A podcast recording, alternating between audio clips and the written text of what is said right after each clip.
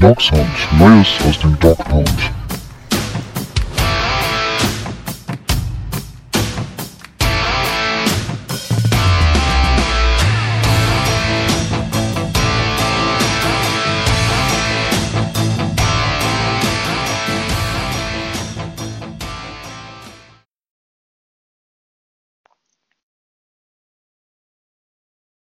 Herzlich willkommen zu einer neuen Folge Dog Sound.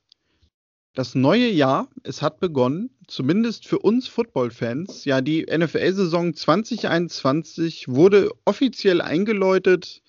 Die Free Agency, sie beschäftigt uns sicherlich alle in diesen Tagen. Wir schauen, wer wo unterkommt, wer vielleicht auch eventuell auf der Strecke bleiben könnte. Und wir werden natürlich heute ein Hauptaugenmerk darauf setzen, was die Browns so in den letzten Tagen gemacht haben. Und das machen wir heute in einer Dreierrunde mit dabei seit langer, langer Zeit. Ich glaube ja seit Beginn der Playoffs endlich mal wieder. Arne, hallo. Ja, hallo zusammen. Und natürlich immer mit dabei, weil er wohnt ja eigentlich mit mir zusammen in den Thomas Nowak Studios. Das ist Mike. Hallo. Hallo zusammen. Ja. Er, er, musste lange überlegen, ob er das so stehen Der Mute-Knopf, genau, der, der brauchte mal ein bisschen. Tja, die Free Agency, ich sagte es, sie hat begonnen. Wir waren doch sehr, sehr gespannt, glaube ich, alle zusammen, was die Browns so machen werden, wer auch das Team verlassen wird endgültig. Und wenn man so sich das erste Mal anschaut, ja, was jetzt so passiert ist, dann kann man doch, glaube ich, sagen, was auf jeden Fall überwiegt, äh, ist äh, die Needs in der Defense, die angegangen worden sind. Und ich würde sagen, gehen wir vielleicht mal so die Namen durch. Äh, fangen wir mal mit dem ja, eventuell größten und besten Signing an. Zumindest li liest man es an vielen Stellen, Mike. Das ist John Johnson, der dritte wohlgemerkt. Ähm, ja, Safety. Ähm, würdest du auch sagen, das ist äh, nicht nur vielleicht äh, das beste Signing der Browns, sondern eventuell auch der Chef der Zukunft, was die Defense betrifft? Ja, Daniel, wir haben ja letzte Woche noch äh, quasi gefordert, wir brauchen so ein neues Gehirn der Defense. Ne? Das war ja, nee, du warst ja gar nicht dabei, das habe ich ja mit Stefan diskutiert. Äh, waren uns beide einig, ne, dass das so ein bisschen, wenn wir einen bekommen, der wieder Struktur reinbringt, der die Play-Callings, der die äh, verschiedenen Scheme-Ansagen nochmal im quasi kurz vorm Play justiert und anpasst, so ein Spieler hat uns gefehlt letztes Jahr. Ne? Das war immer zwischen Sendejo und, äh, und BJ Goodson, die das beide nicht so wirklich gut konnten und gut machten. Ne? Und dann ist es natürlich äh, ein Signing, was mich unglaublich glücklich macht. Ich habe ehrlich gesagt äh, nicht damit gerechnet, dass wir ihn kriegen. Ich dachte schon, dass der äh, einen deutlich größeren Markt auch hat. Ähm, aber scheinbar ist der Name äh, Cleveland Browns mittlerweile ein echt großer. Ähm, von daher bin ich über das Signing unglaublich glücklich. Ne? Es ist ich hätte es nicht unbedingt gedacht, dass man wirklich die, die, die, größte Verpflichtung auf der Position des Safeties tätigen. Hätte ich wirklich nicht gedacht. Aber je mehr, länger ich drüber nachdenke, desto mehr verstehe ich das. Weil man damit ja auch jemanden holt, der ähm, so ein, so ein Locker-Room-Guy ist, so ein Leader-Typ ist und eben extrem intelligenter Spieler ist, mit dem du ganz viel machen kannst. Und ja, Arne, äh, ich glaube, das wird uns A natürlich von dieser, The von dieser Thematik Sendeo lösen, diesem, diesem Trauma, was wir alle haben. Aber gibt natürlich auch ganz andere Möglichkeiten für deinen Lieblings-Defensive Coordinator Joe Woods.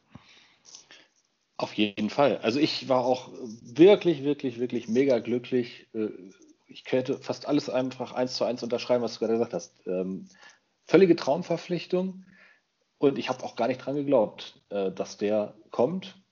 Aber er hat es gemacht. Jetzt ist die nächste große Frage, die wir bis zum Draft klären müssen, war eingangs äh, im Vorgespräch schon gesagt, wie nennen wir ihn? Ne? Soll er John Johnson heißen? Soll er JJ heißen? Soll er JJ3 heißen? Da, da sind wir natürlich, äh, wollen wir uns da populistisch einfach äh, irgendwelchen Rückmeldungen anschließen? Ja. Für Populismus sind wir immer zu haben, oder? Hat sich da irgendwas geändert im Laufe dieses Jahres? Nein. Bisher nicht, ne? Nein, ne? Also wir, sind, wir, verkaufen da blitzschnell unsere Seele, sobald zwei Leute die Hand heben. Ähm, also da brauchen wir eine Rückmeldung. Und äh, ab dem Moment war ich eigentlich schon, äh, im Gegensatz äh, zu Mike, der ja immer noch nervös war und auf Linebacker unbedingt was Großes wollte oder so gefühlt, ne? schon völlig entspannt, weil ich gedacht habe, der alleine bringt uns schon so einen Boost in der Defense. Ähm, und dass irgendwas noch kommen würde, war mir klar. Aber ab dem Moment war für mich eigentlich schon der grüne Haken an die Free Agency dran, weil ich wusste, wir haben wenigstens einen absoluten Kracher gekriegt. Äh, vorher, es hätte ja auch sein können, wir machen überall sowas, ne, well above average oder so, aber nee, da haben wir eigentlich den, den besten gekriegt und äh, auch die eine oder andere Ergänzung. Da wird Daniel, er wollte es jetzt ja so ein bisschen nach und nach durchgehen, bestimmt zu kommen, äh, passt dazu ja auch noch super und ähm, ja, also ich bin fast begeistert. Ja, und wenn man da mal auf den Vertrag guckt, Mike, ähm, du sagtest, man hätte damit gerechnet, er hat eventuell noch einen größeren Markt. Ähm, er hat jetzt für drei Jahre bei den Browns unterschrieben. Man kommt nach zwei Jahren raus und ich würde sagen, so von dem, was er bekommt, ist das jetzt auch nicht überbezahlt. Nee, gar nicht. Ich hatte ihn wirklich einen, einen Ticken teurer erwartet. Äh, der Vertrag ist, finde ich, auch gut strukturiert, weil er hat ne, diese, wenn wir darüber reden, dass ein Spieler wie John Johnson, den man neu holt, dieses Jahr nur ein Capit von 5,25 Millionen hat, ist das natürlich grandios, weil es lässt dir die Flexibilität, äh, dieses Jahr noch ein bisschen zu agieren. Ich hätte eher gedacht, dass er, ja gut, frontloaded nicht unbedingt, aber dass dass er einen ruhig größeren Deal möchte. Und ja, man wird natürlich im Jahr 2023 nochmal sprechen müssen, wenn er dann die 17 Millionen Cap-Hit hat, aber bis dahin ist noch lang hin. Und er ist 26 Jahre alt. Äh, das ist jetzt so sein erster großer Vertrag, war ja auch, habe ich einen Drittrunden-Pick damals. Und daher, also es ist ein guter Vertrag. Er ist, finde ich, auch fair für beide Seiten. Erinnert mich so ein bisschen an den Jake äh, Conklin-Deal aus dem letzten Jahr, wo man auch überraschend, fand ich, äh, günstig einen richtig guten Spieler bekommen hat, mit dem man so vorher gar nicht gerechnet hat. Und er auch vertragstechnisch, muss man einfach sagen, Andrew Barry macht da sehr, sehr kluge Sachen. Und das äh, freut mich einfach, weil man hat sich jetzt nichts verbaut, man hat jetzt nicht überbezahlt, sondern wirklich äh, für beide Seiten einen guten Deal ausgehandelt, der einem dann erstmal zwei Jahre natürlich sich aneinander bindet, aber das sollte man bei so einem Spieler auch erwarten, dass man äh, da mindestens zwei Jahre das mal probiert und dann hat man im dritten Jahr immer noch genug Flexibilität. In dem Jahr wird der Cap Hit eh, oder der Cap Space eh 50 Millionen wahrscheinlich mehr sein. Von daher ähm, sehr, sehr guter Vertrag auch aus meiner Sicht. Ja, dann, Arne hat es gerade schon angesprochen, ähm, es gab da noch so ein paar weitere Signings, die man durchaus als Puzzleteil sehen kann. Und ja, Andrew Barry hat sich dann gedacht, also Mensch, es macht so viel Spaß, äh, Spieler von den Rams zu holen aus der Defense. Dann nehmen wir doch noch gleich den nächsten unter Vertrag, nämlich Troy Hill als Cornerback, ähm, noch ein bisschen älter, mittlerweile schon 30, kommt auch von den Rams für zwei Jahre und Anne, auch das ist nämlich genau so ein Puzzlestück, was äh, in der Defense bisher noch gefehlt hat. Ja, also ich gehe mal davon aus, dass der als Slot Corner grundsätzlich erstmal eingeplant ist. Kevin Johnson ist das, äh, nee, der ist überraschenderweise, der kam mal von den Texans und ist einer von den ganz wenigen, die die Browns verlassen haben, die nicht zu den Texans gegangen sind. Ne? Ähm, den wird er ersetzen, der war auch ja recht anfällig. Also ich denke auch, dass man da, der, was kostet der, was war das jetzt, zwei Jahre, neun Millionen oder so? Genau, ja. Der auch absolut gut, also absoluter PFF-Liebling ist. Bei denen haben wir ja auch, glaube ich, mehr oder weniger die, die Free Agency haushoch gewonnen bei PFF. Ähm, und aber genau darauf, dass man vielleicht auch schnell den, ähm, achso, jetzt kann ich es ja gar nicht sagen, weil es noch nicht feststeht, ne? die Auswertung ist ja noch gar nicht gemacht. Dass wir JJ äh, ja zum, ähm, ja, sagen wir mal, ja, Leader der Defense, Quarterback der Defense äh, machen wollen, kann es ja auch nicht schaden, da jetzt jemanden zu haben, mit dem er auch schon so beim Quarterback und Receiver, sagen wir mal, Chemistry hat. Und die beiden müssten ja eigentlich äh, nach einem wirklich guten defensiven Jahr der Rams äh, schon einigermaßen aufeinander abgestimmt sein. Das ist deswegen in, in, jeder Form, der war für mich auch unterm Marktwert fast gekriegt. Der hat Chemistry zu deinem wichtigsten Signing. Ähm, Vielleicht ist man deswegen dann auch mal ein bisschen davon abgewichen. Der ist ja fast jetzt für Barry-Verhältnisse äh, alt. Oder nicht fast. Also, ne, sonst holt er ja nochmal so die Mit-20er, die ihren ersten richtigen Vertrag kriegen, wie eben der Herr Johnson. Aber auch da war ich, ähm, da waren ja andere Namen immer irgendwie so Brian Poole wurde da immer diskutiert, äh, weiß ich von ganz vielen. Also, aber wenn man sich das dann mal angeguckt hat und, und wirklich so die Stats oder so, ja, ich hatte den ehrlich gesagt nicht auf dem Radar, muss ich zu meiner Schande gestehen. Habe ich danach gedacht, ja, besser geht's ja gar nicht. Passt voll rein. Ne? Auf Slot brauchen wir einen. Er kann wohl auch so halbwegs außen spielen. Er ersetzt ja auch jemanden wie Terence Mitchell, der ja auch alles so relativ gut konnte. Und Terence Mitchell war für mich auch noch einer, das war ja jetzt kein Flop. Also den hätte ich sonst, der ist aber bei den Texans gelandet, oder? Richtig. Ja, richtig, richtig. Also war, ist ja relativ leicht. Also kannst du sagen und zu 80 Prozent hast du es richtig, wenn irgendwer fehlt. Ähm, den hätte man auch ruhig, finde ich, so für die Tiefe gut behalten können, einen wie Terence Mitchell. Den konntest du immer ja irgendwo reinhauen, aber der macht für mich jetzt auch nochmal mehr Sinn. Aus den genannten Gründen in dieser Kombination. Ja, also ich glaube, bei Troy Hill, ich hatte ihn ehrlich gesagt auch nicht so komplett auf dem Schirm. Ich habe seinen Namen zwar letzte Woche auch genannt. Bei mir war Desmond King tatsächlich so ein bisschen immer, immer im Vordergrund, wenn es um den reinen Slot-Cornerback geht.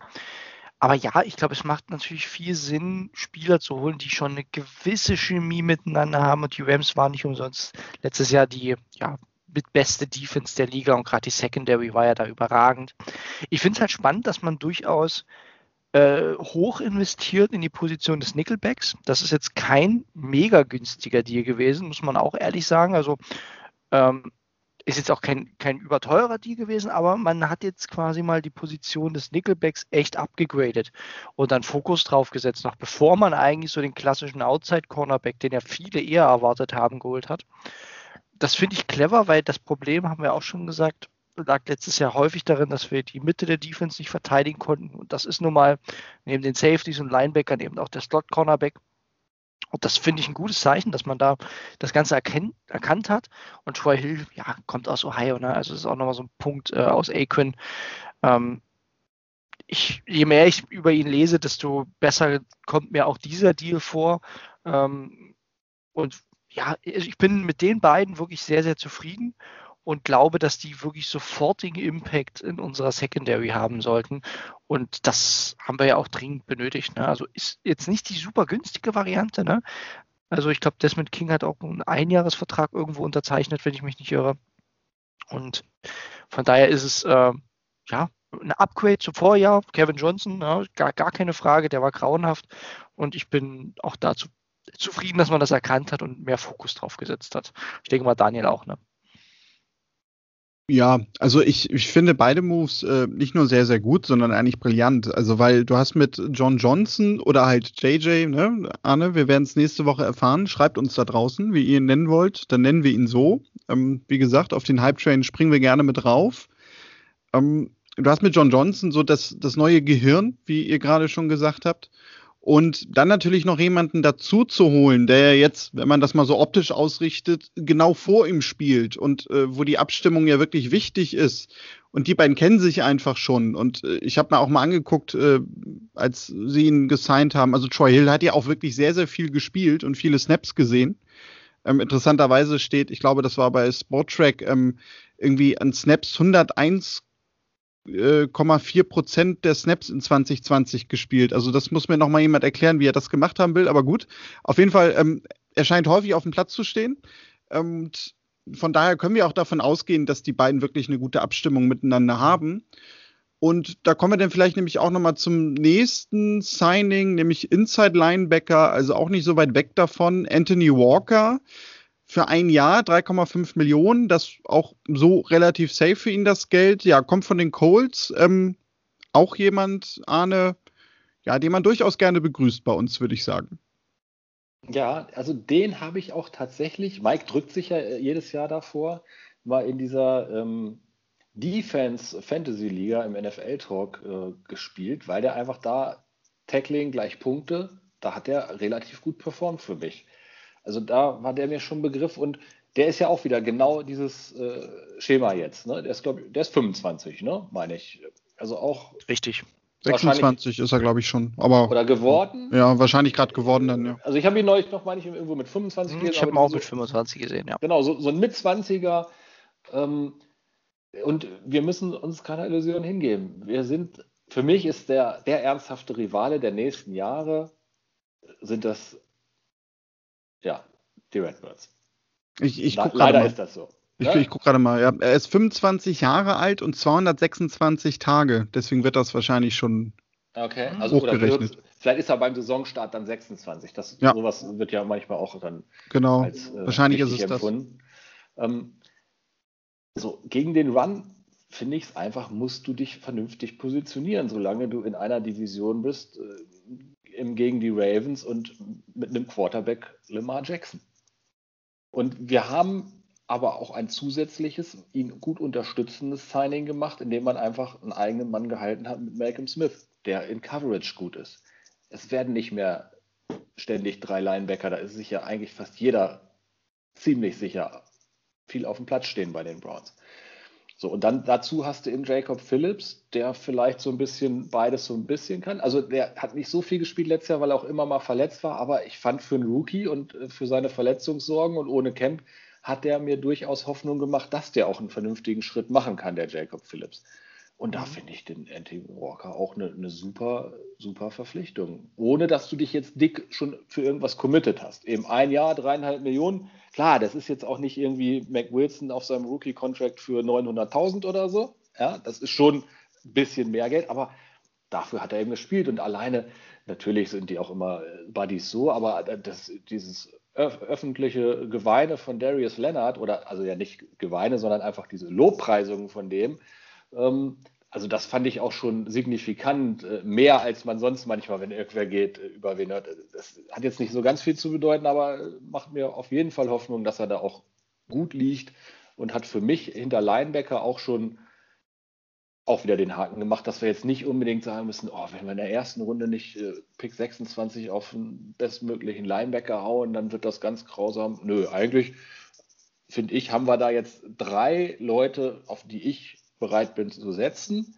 Und dann Taki Taki noch dahinter, der noch für mich sehr, roh auch weiter letztes Jahr war. Ja, Mac Wilson, weiß ich nicht. Er ist halt weiter stark auf Twitter. Ne? Ich glaube, jeden Tag äh, ist er optimistisch, dass er immer noch besser werden wird. Aber als Linebacker Nummer 5 kannst du, wenn du nur zwei spielst, ja auch Mac Wilson ruhig erstmal auf einem günstigen Rookie-Vertrag haben. Und deswegen glaube ich gar nicht, dass da noch was ganz Großes passieren muss auf Linebacker jetzt. Also ich finde, bei dieser Linebacker-Frage muss man halt ein bisschen differenzieren. Das Anthony Walker Signing selbst ist erstmal kein schlechtes. Ne? Ein Jahr, dreieinhalb Millionen, du gehst kaum Risiko ein, hast aber finde ich auch hier wieder einen, der leicht so eine Leaderrolle auch im Linebacker-Room äh, einnehmen kann. Ich finde das schon relevant, was Darius Leonard gesagt hat. Das hat das bei mir im Kopf auch nochmal äh, ja, abgegradet. Man muss natürlich auch sagen, das ist jetzt spielerisch, wird er wahrscheinlich keine, keine Welt verändern bei uns. Ne? Das ist jetzt, äh, der hat schon ein paar Jahre NFL gespielt ich mag ja PFF, auch wenn ich den jetzt nicht in allen vertraue. Und da ist er nun mal tatsächlich jetzt nicht gerade der beliebteste Junge. Da ist er wirklich im deutlich unterdurchschnittlichen Segment, sowohl gegen den Lauf als auch gegen den Pass. Letztes Jahr eine PFF-Grade von 48, das ist in der Region Mac Wilson. Also, das, das, das meine ich halt mit differenzieren. Ich glaube schon, ihm kann das gut tun. Auf der anderen Seite, das habe ich jetzt auch nochmal man muss sich natürlich auch fragen, warum ein Team wie die Colts, die massig Cap Space haben, die ähm, ja eigentlich die Möglichkeit hätten, ihnen auch so einen Deal zu geben, warum die ihn dann ziehen lassen. Das ist für mich auch mal so ein Indiz, wo ich sage, hm, ja, ne, ist, warum lassen die Colts den dann gehen? Auf der anderen Seite, ähm, aktuell brauchen wir einfach Hilfe im Linebacker-Core und er kann durchaus eine gute Rolle spielen. Ich glaube, er wird halt nicht dieser äh, Three-Down-Linebacker. Ich glaube auch, man wird ihn primär gegen den Lauf einsetzen. Äh, und je nachdem, wie die Entwicklung auch von den jungen äh, Linebackern ist, hoffe ich dann in den Passing-Sets auf, auf das Duo Phillips und Malcolm Smith. Dass es sowas wird, dann kann er definitiv einen Impact haben, weil er einfach besser noch gegen den Lauf ist, als es äh, BJ Goodson war, der, wo ich nicht ganz verstehe, warum viele dem so hinterher trauern. Der war für mich ja, ein Rotationsstück, der viel zu viel auf dem Feld stand äh, für seine Qualität. Und damit ist, kann Anthony Walker ein Upgrade sein, aber es ist halt kein, kein sicheres Upgrade. Ne? Und damit stehen wir eigentlich noch so ein bisschen pari da im Vergleich zum Vorjahr. Schön, dass wir Smith gehalten haben. Walker grundsätzlich habe ich nichts dagegen. Kann vielleicht sein, dass er sich noch mal ein bisschen entwickelt mit, mit 25, 26 Jahren. Aber es ist jetzt nicht so, dass ich da jubelnd vom Hocker springe. Ich hatte schon gehofft, dass man auf Linebacker mal einen Spieler holt, der gerade so das Element Speed noch mal deutlich upgradet. Ne? Also am Ende ging Jayon Brown sehr günstig weg. Den hätte ich lieber bei uns gesehen, muss ich einfach sagen das ist so ein bisschen, also ich bin bei den Linebackern wirklich zwiegespalten. Ich glaube, das wird weiter ein Thema bleiben. Klar, wir wollen da günstig bleiben. Das ist, ist nun mal Andrew Barrys Philosophie. Aber es bleibt bisher jetzt nach den ersten Moves der klare Schwachpunkt in der Defense. Und da hat jetzt der Walker-Deal nicht so viel dran geändert erstmal. Das ist so meine erste Perspektive. Daniel, sitzt du da zwischen den Stühlen oder hast du eine Tendenz? Äh, freust du dich oder bist du skeptisch? Also, ich glaube und ich, ich meine sogar, dass das hatten wir in der Gruppe auch besprochen oder da hat irgendjemand einen Artikel geteilt. Man muss das vielleicht so im, im Großen und Ganzen sehen, die einzelnen Puzzleteile, die da jetzt so geholt worden sind. Und man hat ja nämlich über John Johnson gesagt, äh, wenn du den als Safety im Team hast, äh, dann erspart beziehungsweise ersetzt dir der quasi mehr oder weniger auch gleichzeitig einen Linebacker mit seiner Spielweise. Und vielleicht ist genau das so ein bisschen der Hintergedanke. Also, dass man sagt, wir brauchen jetzt auf dieser Linebacker-Position gar nicht mehr so diese herausragende Person, die irgendwie spielerisch herausragt und in den Statistiken ganz weit vorne ist und dieser absolute Gamechanger sein kann, sondern es reicht, wenn wir Spieler haben, die eine gewisse Erfahrung haben, die eine gewisse Verlässlichkeit haben in ihrer Rolle, wo man einfach weiß, wenn ich die aufs Feld stelle und sie sollen das und das machen, dann machen sie das im Großen und Ganzen gut. Und alles andere drumherum stabilisiere ich dann vielleicht auch ein bisschen. Und da kommt dann vielleicht für mich auch so ein bisschen so ein Troy Hill mit ins Spiel als Slot Corner. Ähm, der vielleicht dann auch neben so einem Anthony Walker oder natürlich auch neben Malcolm Smith, äh, wenn es dann in die Situation kommt, äh, vielleicht auch noch ein bisschen was ausgleichen kann einfach. Das, das war so mein Gedanke. Ich höre keinen Widerspruch. Also Troy Hill übrigens ist auch noch 29. Ich habe hier nämlich wirklich die, die Alterszahlen des Saisonstarts schon stehen. Nur so, um das nochmal rund zu machen.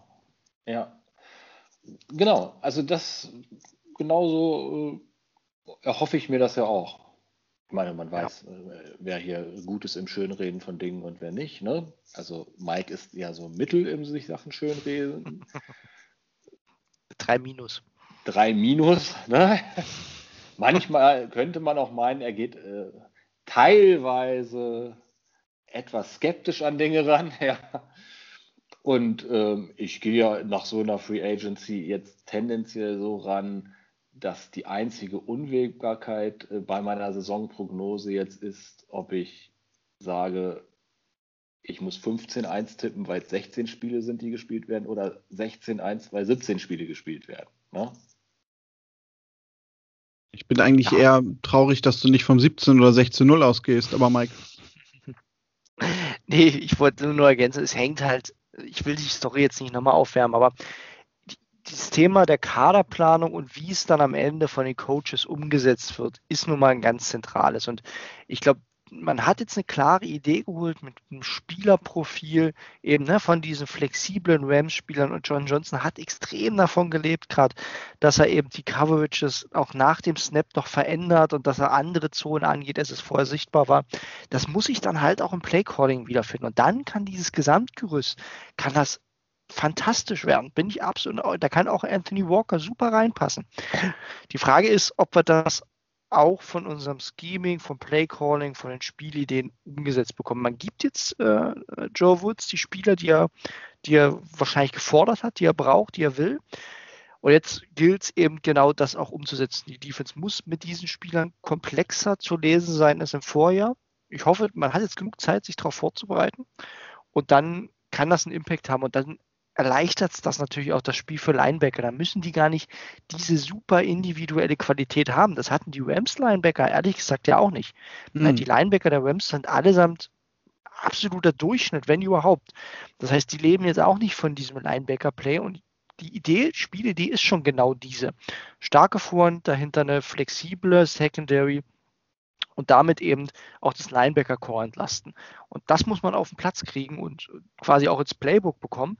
Und da bin ich extrem gespannt, ob man es hinbekommt. Wenn nicht, wird es totale Grütze sein, bin ich mir sicher, weil dann hat man klare Matchups, die der Gegner ausnutzen kann. Ähm, und wenn es klappt, dann äh, wird man eine Rams-ähnliche Defense nächstes Jahr sehen.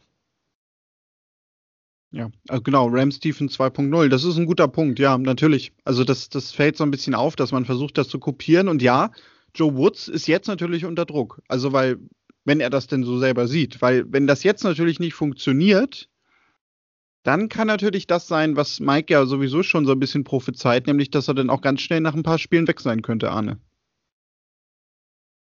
Äh, Glaube ich nicht. könnte. Könnte. Wir stehen, da, wir stehen da dann 4-5-0, deswegen ist es ja, ja schwierig, eben, da also, jemand zu feuern. Das ist ja völlig illusorisch.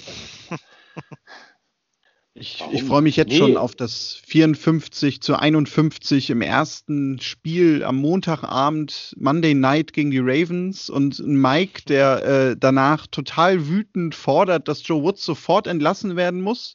Und Arne, der hier feiert, weil er sagt, wir werden in jedem Spiel über 50 Punkte machen und keiner kann uns schlagen. Ich bin jetzt schon mega heiß auf Woche 1.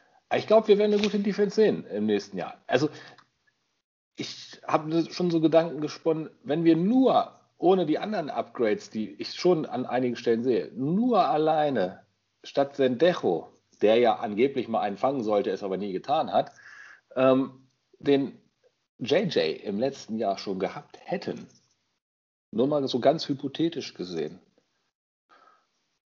Äh, gut, in der Liga, also elf Siege haben wir auch so gemacht, aber also bitte.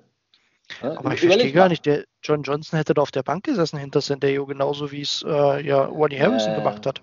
Völlig zu Recht. Von daher verstehe ich dieses Gedankenspiel gar nicht. Also, das kann Joe Wood sehr gut, seine besten Safeties lange auf die Bank setzen. Ja, ich, ich habe immer noch das Gefühl, ich, äh, als, als, ob du irgendwie ein bisschen voreingenommen bist gegenüber Joe Woods. Ich kann mich täuschen. Es ist äh, minimal. Minimal, ja, okay. Nein, ich, ich bin da wirklich sehr optimistisch. Das ist genau das, was gemacht werden musste in dieser ähm, Free Agency. Man hat, haben wir äh, irgendein offensives Signing gehabt? Also außer Verlängerung von Rashad Higgins. Äh, ja, ja, also genau, also kommen wir, kommen wir gleich nochmal zu. Ähm, ja, ja. Lass uns erstmal die Defense rund machen. Genau, ich, aber wir haben ja vorhin ja, aufgesetzt. Ja, ich, ich, ich gehe ja übrigens davon aus, dass äh, quasi in den USA parallel Joe Woodson Podcast auch irgendwo macht mit ein paar anderen Leuten, wo er jede Woche die Entlassung von Mike fordert aus diesem Podcast. Ja, genau, die schwachen Analysen immer, ne, quasi bei denen bin ich, äh, bin ich wahrscheinlich eine total verhasste Person wie, wie bei uns Tony Grossi oder so. Da reden sie wahrscheinlich genauso drüber. Ja, oder wie halt bei dir Joe Woods. Richtig. Ähm, ja, machen wir vielleicht die Defense erstmal nochmal rund und gucken so ein bisschen in die Front. Ähm, da hat sich auch ein bisschen was getan und ja, erste Signing, was es gab, auch für ein Jahr. Äh, Takarist McKinley kommt aus Las Vegas von den Raiders, äh, hat einen Signing gehabt von 4,25 Millionen. Ja, sehen viele als Starter auf der anderen Seite, ähm, quasi als neue Option für Vernon. Ähm, Arne, Signing, womit du zufrieden bist? Absolut. Ich denke mal, das ist natürlich ein Gamble, aber zu dem Preis bin ich gerne bereit, so ein Gamble zu machen ist jetzt die Frage, kriegt er die Kurve? Wenn er sie einigermaßen vom Kopf her kriegt, ist es ein, ein mega Stil gewesen. Aber das kann natürlich auch in die Hose gehen. Das ist deswegen so die einzige Position, wo ich noch so ein bisschen denke, hm, kann halt auch in die Hose gehen. Deswegen würde ich da fast sagen, da sollte vielleicht der First Rounder reingehen. Oder da sollte vielleicht dann doch noch so ja, so eine gewisse Absicherung für die Rotation. Ich glaube, Porter Gastin ist jetzt fast schon in der Rotation dahinter, weil alles andere mhm. weg ist. Ähm, da mache ich mir so ein bisschen Gedanken, wenn er einschlägt, überhaupt kein Ding. Wenn du dann ihn und Miles Garrett hast und die beide fit werden, perfekt. Aber da brauchst du halt auf jeden Fall Tiefe. Ne? Weil Miles Garrett kann nicht nochmal so gut dieses, die machen ja kurzen Prozess unsere Defense, also sowas wie 80, 90 Snaps pro Spiel wird es dann eh nicht mehr geben wenn immer Three and Out kommt, wie oft kriegen sie insgesamt Ballbesitz, die anderen, sagen wir mal sieben, acht Mal pro Spiel, three and out. Das wären so um die 20 bis 25 Defensive Snaps werden wahrscheinlich erreichen in der nächsten Saison. Ja, gut, da brauchen wir auch keine Tiefe, oder? Jetzt, wo ich hm. gerade mal so drüber nachdenke. Da hast du recht. Da kannst ja, mit zwei Defensive Ends in die Saison gehen. Ja, brauchst auch keinen Draften. Nee, Draft-Picks alle für, für Future-Picks äh, vertraden. Also, nein, ich würde tatsächlich ähm, ernsthaft drüber nachdenken, je nach Genesungsverlauf, ob man ganz stumpf dem Vernon nochmal irgendwas anbietet. Ja, also, aber das Problem ist doch, dass der wahrscheinlich, also ich kann mich jetzt irren, aber der hat sich äh, im Dezember hat er sich die Achillessehne. Ja, ich habe gerade überlegt, das ist wahrscheinlich zu spät. Das reicht der kommt, nicht. Ja, ja, der wird, der wird dieses Jahr, denke ich mal, frühestens Richtung, also wenn es Oktober wird, ist es früh, aber wirklich ready. Also der hat ja keine Vorbereitung jetzt bis in den späten Sommer hinein. Ja, braucht er nicht. Dann, ja, also ich verstehe deinen Gedankengang, den hatte ich auch schon mal, aber schwierig. Ne? Und das, was du vorher angesprochen hast, ist auch richtig. Ähm, weil ich finde, man muss auf jeden Fall nochmal was tun. Äh, McKinley ist an sich eine gute Idee, passt genau in das Konzept, ehemaliger First Rounder, hat wirklich, bringt viel mit, was ein Pass-Rusher in, in, der NFL braucht, hat es aber bisher noch nie so richtig aufs Feld bekommen. Aber ich sage auch wieder, es ist halt Atlanta. Ne? Und Atlanta, da gibt es irgendwie gefühlt äh, trotz einigem Talent keinen, der es aufs Feld bekommt. Ähm, hatte aber auch seine guten Spiele. Das heißt, die ersten Jahre ging ja auch noch. Ne? Upside. Ne? Ja, genau. doch 15 Sacks in den ersten beiden Jahren zusammen, was ja gar nicht so schlecht ist. Also ja, genau. genau. Er hatte 6 Sacks. Halt entlassen. Ja, dann 7,5, genau. 18 und dann 19 war halt schon mau. Ja, und letztes Jahr bei den Bengals hat er halt nicht gespielt. Also da hat er vier, vier Spiele gemacht. Das kannst du im Grunde nicht bewerten. Man muss ihn halt das Handy wegnehmen, damit er nicht mit Mac Wilson die ganze Zeit an Twitter sitzt. Ne? Das wurde ja deswegen entlassen. Ähm, aber ja. Ähm, nee, es ist, der Deal ist okay, aber er ist für mich, kannst du ihn jetzt nicht als absoluten Starter verkaufen. Er macht für mich viel Sinn, wenn du im Draft in Runde 1 oder 2 äh, einen guten Passwasher holst, wo du sagst, hm, der muss jetzt nicht Day One starten, sondern der kann so in der Rotation reinkommen in das ganze Geschehen. Ähm, und du hast weniger Druck auf deinem Rookie. Dann ist er, glaube ich, ein sehr, sehr guter Mann, der kann dir die ersten Wochen auf jeden Fall starten und dann ne, im, im, äh, im Counterpart eben mit dem Rookie kann das funktionieren mit ihm allein und dahinter Porter Gastin und vielleicht irgendeinem Fünftrunden-Pick, hätte ich echt Bauchschmerzen. Das würde mich auch sehr überraschen, wenn man dann wirklich den Edge Rush äh, so downgradet. Ähm, ich, wie gesagt, noch sind wir ja nicht durch in der Free Agency. Es sind immer noch ganz paar Spieler äh, in der Verlosung. Ich halte es auch immer noch nicht für ausgeschlossen, dass man, wenn man ein paar Restrukturierungen in unseren Verträgen macht, äh, über den Namen Clowny noch doch, doch nochmal spricht. Ähm, würde mich nicht überraschen und dann wirklich McKinley so als klassische Rotation äh, betrachtet, hat er quasi einen ähnlichen Vertrag wie letztes Jahr Claiborne. Äh, der hatte, glaube ich, 3,5, er hat jetzt 4,25. Das ist äh, quasi in einer ähnlichen Kategorie wie unser Backup letztes Jahr. Von daher, oder unser Rotational Edge Rusher. Das ist so die Kategorie, die ich sehe. Ich glaube nicht, dass man mit ihm jetzt als den Starter plant, so ein Upside-Signing und man hofft, dass er, dass er sein Potenzial hier nochmal ausschöpft. Aber ich glaube nicht, dass man mit ihm jetzt wirklich es, es die Lösung rechnet ähm, auf der Position gegenüber von Miles. Nee, also das, das sehe ich auch so. Also es muss jetzt äh, einer der früheren Picks rein. Also wenn, ne, wenn sie jetzt ganz verliebt in irgendwen anders am Ende der ersten Runde sind und sie 26 dann doch nicht auf den Edge Rusher hauen. Klar, die, die 1, 2, 3 Besten werden wahrscheinlich an 26 ja eh auch weg sein und man sagt, nee, wir können auch gut, aber spätestens an Tag 2 muss da irgendwie was passieren. Ne? Also mit einem Late Rounder machst du da nichts mehr. Dann kann man das äh, so angehen. Ja, dann machen recht. wir. Der hat ja das Claiborne Money, ne? Und also das, äh, klar, das andere musste jetzt so ein bisschen woanders hin, das, das Geld von Vernon. Aber ähm, man ist da halt null committed. Äh, ne? Ein Jahresvertrag über 4 Millionen kannst du jemandem mit dem Upside auf jeden Fall immer geben, ohne jedes äh, Bedenken. Ja, Arne, du klangst gerade schon so, so, so fertig von der Stimme. Deswegen ja, wollte ich dir da nicht in die Parade fahren. Ähm, ja, machen wir die Line vielleicht nochmal rund. Ähm, Malik Jackson wurde auch noch unter Vertrag genommen für ein Jahr. Ja, damit hat man als äh, Defensive Tackle nochmal einen richtigen Veteran sich geholt, ähm, der, ja, Mike, sicherlich einer für die Rotation, aber in erster Linie ist. Das ist eine gute Frage. Also ich finde, er ist ein durchaus Stand jetzt ein Upgrade zu Larry Ogunjobi, der letztes Jahr Starter war. So sehe ich ihn. Ähm, Andrew Billings ist für mich erstmal weiter eine Wildcard. Ähm, der hat, wie gesagt, noch keinen Snap für uns gespielt, hat letztes Jahr kein Football gespielt. Aber ja, tendenziell haben wir jetzt drei gute Spieler und ich sage es aber auch nochmal, es steht halt auch für mich noch nicht fest, wie und ob Richardson bei uns spielt. Er wird nicht, glaube ich, unter dem aktuellen Cap-Hit spielen. Da wird man was machen. Von daher ist da in dieser Defensive Tackle-Position, ähm, glaube ich, noch viel, viel Musik drin. Ich glaube nicht, dass das, dass das schon das letzte Wort gesprochen ist. Aber Malik Jackson ist ein Deal, der mich wirklich gefreut hat. Ich halte ihn für einen richtig guten Spieler, gerade gegen den Lauf. Der soll sie die Mitte dicht machen. Also gerade ihn und äh, Richardson zusammen, das, das würde mir schon gefallen. Und dann eben mit Billings immer mal in verschiedenen Sets. Äh, da könntest du schon richtig einheizen durch die Mitte. Also das hat viel, äh, viel Charme, das man da gemacht hat. Er war jetzt auch nicht ganz billig, ne? Also du hast ihn jetzt auch nicht geholt dafür, dass er nur auf der Bank sitzt. Der wird schon, glaube ich, für relevante Snap-Zahlen geholt worden sein, äh, so wie das aussieht. Und von daher ähm, bin ich gespannt, wie sich dieser Defensive Tackle Room ausgibt. Was ist deine Tendenz, Arne?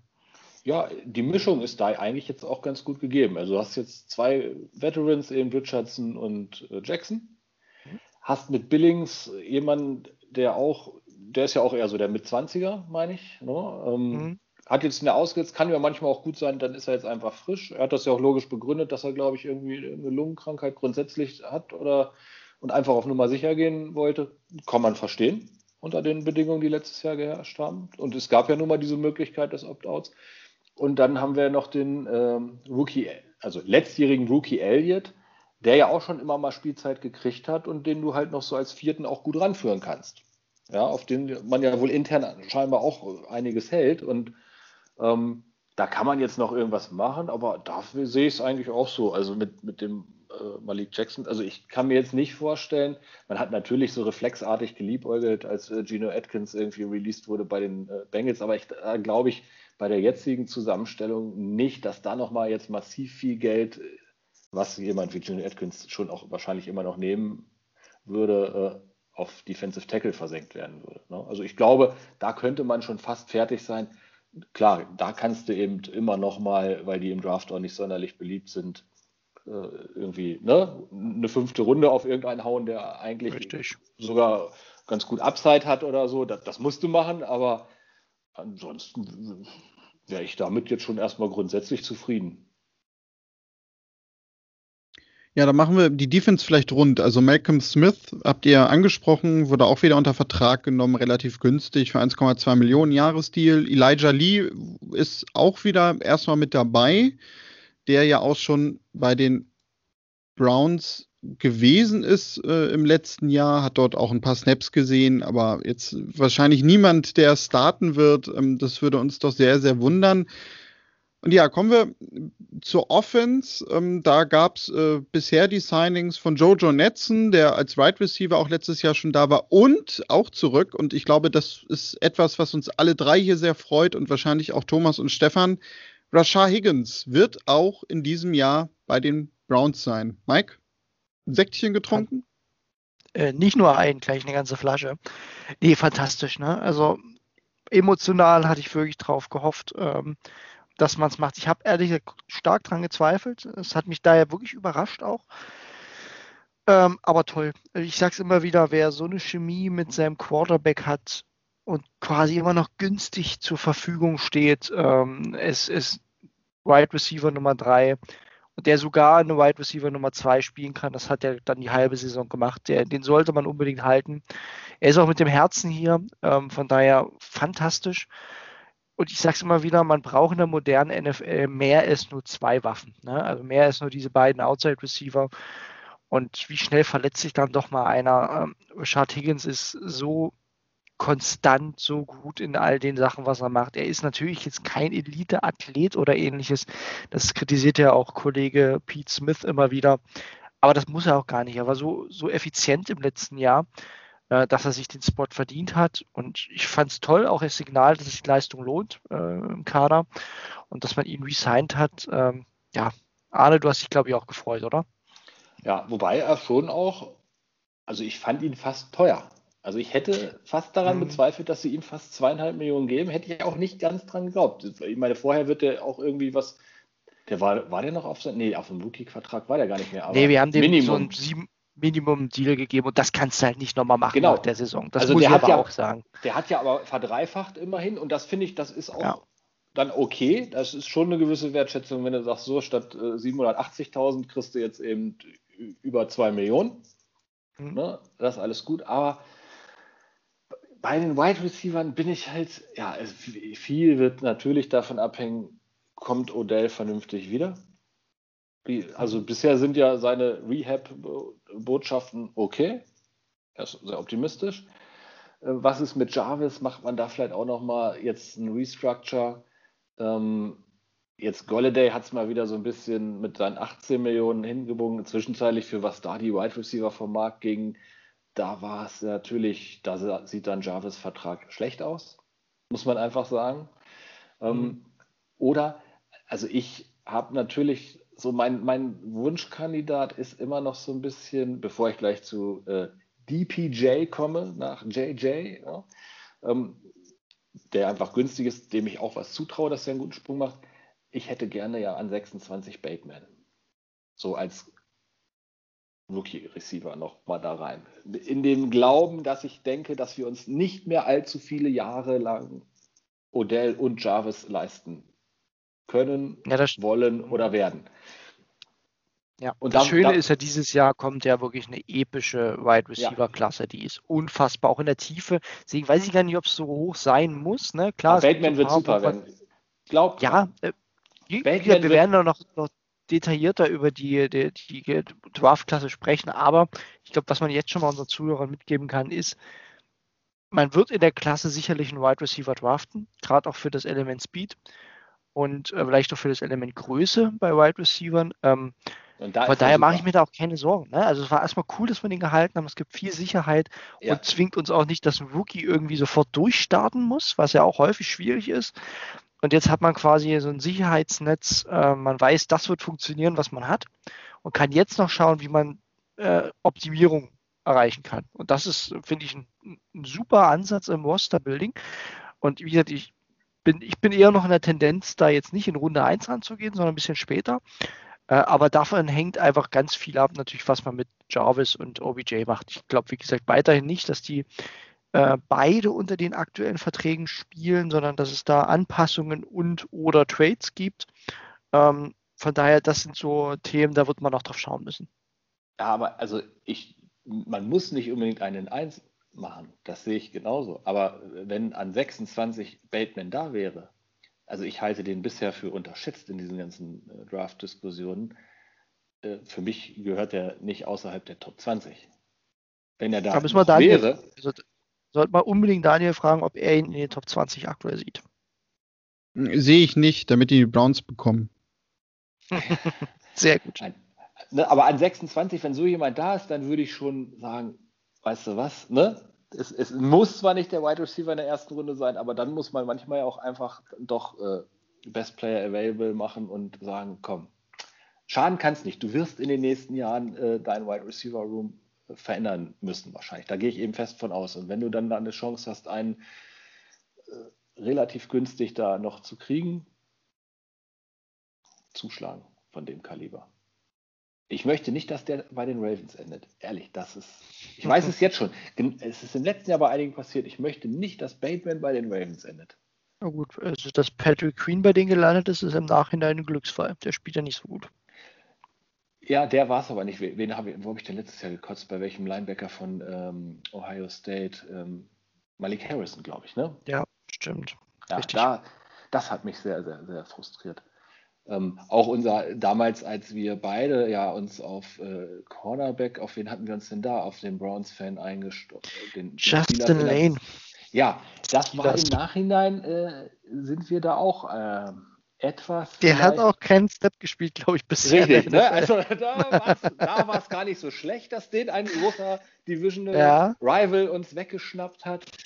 Ähm, oder wir dann ja Greedy gemacht haben und dann die, den kurz danach. Ne? Und, ähm, aber bei Bateman glaube ich, also den möchte ich nicht in unserer Division äh, viele lange Jahre ertragen müssen. Und dann den will ich sogar eigentlich selber. Also der ist nämlich, ich glaube, der ist nicht so mega groß, aber 6'2 und das ist auch ähm, DPJ und für einen Slot kann man immer noch irgendeinen kleinen wendigen nehmen. Es ist schon ein Ausblick auf die kommenden Sendungen, ne? wenn wir uns dann irgendwann mal äh, ein bisschen den, mit dem Draft beschäftigen müssen. Ähm, genau. Aber Bateman ist halt auch, äh, den fand ich nicht dieses Jahr toll, sondern im Jahr davor schon. Und weil dieses Jahr habe ich eben irgendwie, es war ja eh ein relativ kastrierter College-Spielplan und ich, ja, ne, dann durch auch manche familiäre Entwicklung gar nicht auch hinten raus so viel geguckt wie sonst und mich nicht so viel beschäftigt wie sonst. Ähm, aber den habe ich immer noch so im Hinterkopf und den will ich einfach.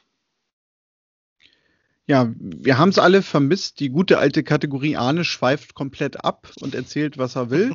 ja. Ähm, aber ja, wir sind ja im Grunde auch schon fast durch. Also machen wir das Ganze vielleicht nochmal rund. Ähm, man hat noch Greg Sennett unter Vertrag genommen. Tackle war letztes Jahr bei den Cowboys, äh, hat, ich glaube, irgendwie um die 20 Snaps in der ganzen Saison gesehen. Also müssen wir auch mal gucken, ob der nachher dann auch im September zum endgültigen Roster gehört. Ja, und äh, Mike, du hast es gerade gesagt, du hast vor Freude eine ganze Flasche Sekt getrunken auf Rashad Higgins. Wahrscheinlich hast du gleich danach noch eine ganze Flasche Sekt vernichtet, aber diesmal nicht aus der Freude heraus, sondern eher aus dem Frust heraus, denn Cody Parkey ist zurück. ja, ich weiß ja, Arne freut sich drüber, ne? Deswegen will ich jetzt nicht zu sehr lästern, aber ich verstehe es halt nicht, ne? Also es war eigentlich letztes Jahr schon die Tendenz, man hat schon nicht mehr gekickt, weil man dem nicht vertraut hat. Warum gebe ich ihm nochmal einen Vertrag, ne? Also das ist ein Move, den verstehe ich nicht. Also man kann ja sagen, für Competition und der wird wahrscheinlich das Training Camp nicht überleben. Ja. Ich glaube auch nicht, dass der nächstes Jahr der Kicker wird. Aber ich hätte ehrlich gesagt jetzt schon einen sauberen Cut gemacht und gesagt, komm, Jung, das war, äh, war okay für, für einige Teile, aber wir wissen, was ist nicht das stärkste Bein. Ähm, ich verstehe es nicht. Ich hätte ihnen keinen neuen Vertrag gegeben. Aber scheinbar ist man da irgendwie emotional doch ein bisschen dabei und ähm, hat es nochmal gemacht. Ja, aber ja, man bleibt flexibel. Mike, was denn sonst? Das ist, du musst ja erstmal eine Alternative jetzt hier auftischen. Vielleicht hat man es auch deswegen. Ich habe mir ehrlich gesagt den Vertrag von ihm gar nicht groß angeguckt. Also, oder ist das, hat er halt einen Vertrag ohne große Guarantees?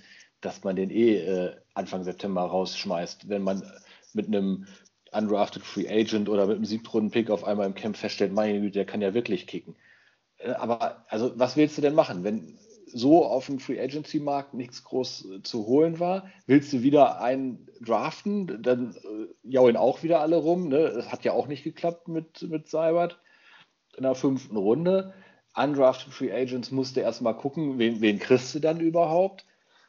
Also ich, für mich ist das einfach so eine ganz solide Notlösung jetzt erstmal, dass, dass du irgendwie den Spatz in der Hand wenigstens erstmal hast. Und warum nicht? Ja, also wahrscheinlich ist es das so ein bisschen, ne? Also er hat jetzt äh, so, so einen, ja, doch relativ übersichtlichen Vertrag. Er hat einen äh, Base Salary von knapp einer Million. Er hat ein Signing von, ich glaube, 137.000 irgendwie gehabt. Ähm, und ja, Dead Cap äh, 200.000 Dollar. Tja. Ähm, ich habe halt auch so gedacht, naja, also wahrscheinlich ist das jetzt wirklich so mangels Alternative, denn er wird Konkurrenz bekommen, da gehen wir mal von aus. Ich befürchte ja sogar fast, äh, dass sie echt wieder einen Kicker draften werden. Das habe ich mir jetzt schon so die Tage gedacht, äh, dass wieder in fünfter, sechster Runde wieder irgendeiner kommt, der dann nachher das Rennen macht und der dann irgendwie, was weiß ich, nach zehn Wochen dann doch wieder entlassen wird im schlimmsten Fall.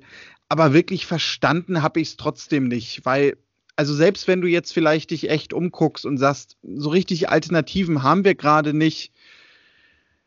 Ja, okay, aber ich meine, wir müssen dran denken, dass äh, er ja eigentlich komplett vom Bus geworfen worden ist am Ende der Saison, als ja. er nämlich ja nicht mal mehr kicken durfte. Das ist ja so ein bisschen das Ding, wo ja nämlich, äh, wo ja nämlich Jamie Gillen äh, einmal irgendwie das Field Goal treten durfte, weil sie halt an der Sideline ja kein Vertrauen mehr in ihn hatten. Und nee, das war eine verlorene Wette von Prüfer, schätze ich. Ja, also hoffen wir es. Aber, aber genau, das ist es ja. Also Prefer hat ja aber ausgestrahlt eigentlich. Da hatten wir damals drüber gesprochen, dass er ihn ja, gar nicht klar. mehr haben will.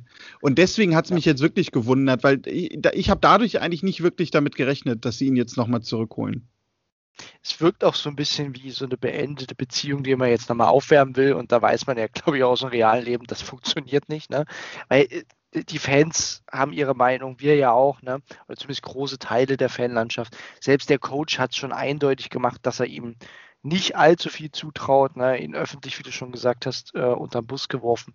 Dann macht es halt eigentlich wenig Sinn, das jetzt nochmal zu versuchen. Also so ein bisschen wie, ah, naja, vielleicht sind da doch noch so, äh, so ein paar Chancen, aber eigentlich glauben beide nicht mehr dran. Ja, irgendwie wirkt so, ne? Und das finde ich, also ich finde das Quatsch. Äh, da lieber, ich finde es auch dem Spieler gegenüber komisch, weil der wird jetzt äh, bis zum Training Camp mindestens mal bei uns sein. Der könnte vielleicht immer noch bei den, bei den Houston Texans eine erfolgreiche Karriere haben. Ähm, von daher, ich weiß es nicht. Er wird, glaube ich, nicht kicken bei uns nächstes Jahr. Das wär, würde mich extrem überraschen, wenn er am Ende des Jahres rausgeht und man sagt, der ist der beste Kicker, den es irgendwo gab. Das würde mich zutiefst schockieren. Ja, also wir werden natürlich endgültig äh, das Urteil von Ole vom Sunday Morning Kicker Podcast äh, beachten, weil mal gucken, was er dazu sagt, dass er wieder da ist und ob er damit gerechnet hat. Ja, sonst wären wir, ich glaube, mit den Signings soweit durch. Äh, ich weiß nicht, habe ich noch irgendwie jetzt einen übersehen oder gibt es noch etwas, was ihr zu dem Ganzen loswerden möchtet? Dann bitte. Nö, ich glaube, die Restricted Free Agents, das war jetzt auch ne, mit den Tender für Daryl Hodge keine Riesenüberraschung. Man hat halt einige gehalten, wo es Sinn ergibt. Aber ansonsten äh, sind wir ja durch alle Themen durchgegangen. Ja, dann danke ich euch äh, für ja, die kleine Rundschau in Sachen Free Agent Signings. Ähm, wenn ihr da draußen etwas vielleicht noch habt, was ihr loswerden wollt, was wir vielleicht aus, uns, aus eurer Sicht so rum äh, vergessen haben, dann schreibt uns gerne touchdown at brownsfans.de oder schreibt uns bei Twitter. Dort findet ihr uns auch unter brownsfans.de. Und sonst, ja, hören wir uns äh, demnächst wieder. Ich danke dir, Mike. Ich danke auch dir, Arne. Und ja, ihr wisst es.